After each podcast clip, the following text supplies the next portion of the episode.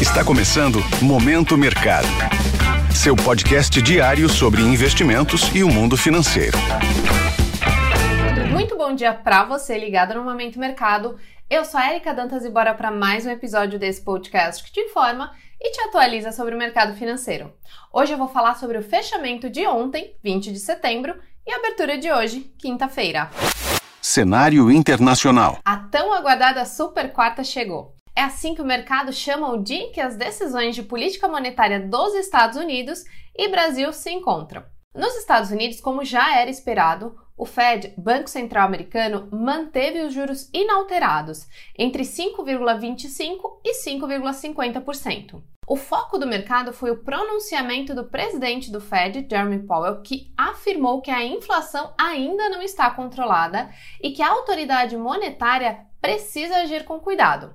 A taxa de juros americana deve se manter em patamares restritivos por mais tempo, a fim de trazer a inflação para a meta de 2% e pode sofrer novo aumento até o final do ano. O mercado não digeriu bem e as bolsas caíram, com destaque para as ações de tecnologia que são mais sensíveis a juros mais altos. Nasdaq fechou em queda de 1,51%, S&P 500 recuou 0,94% e Dow Jones caiu 0,22%. Nas Treasuries, títulos públicos americanos, a T-Note de 2 anos chegou na máxima desde 2006.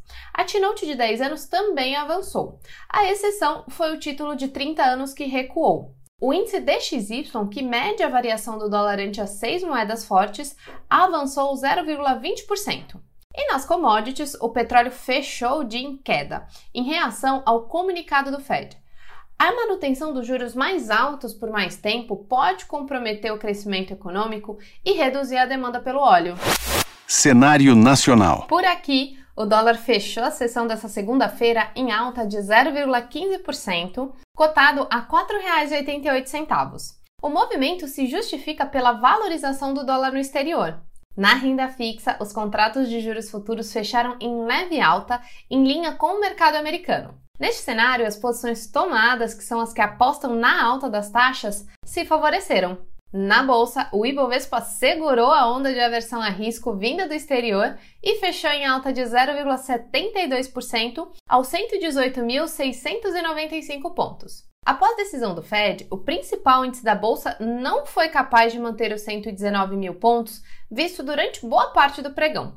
Os destaques positivos foram a Azul, avançando 11,47%, CVC, que subiu 5,74%, e Gol, com alto de 9,81%.